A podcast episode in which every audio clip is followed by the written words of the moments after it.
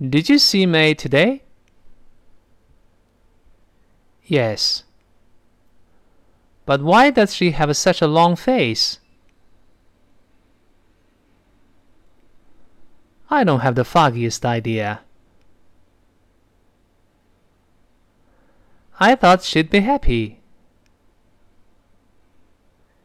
Yeah, especially since you got a promotion recently. Maybe some kind of personal problem.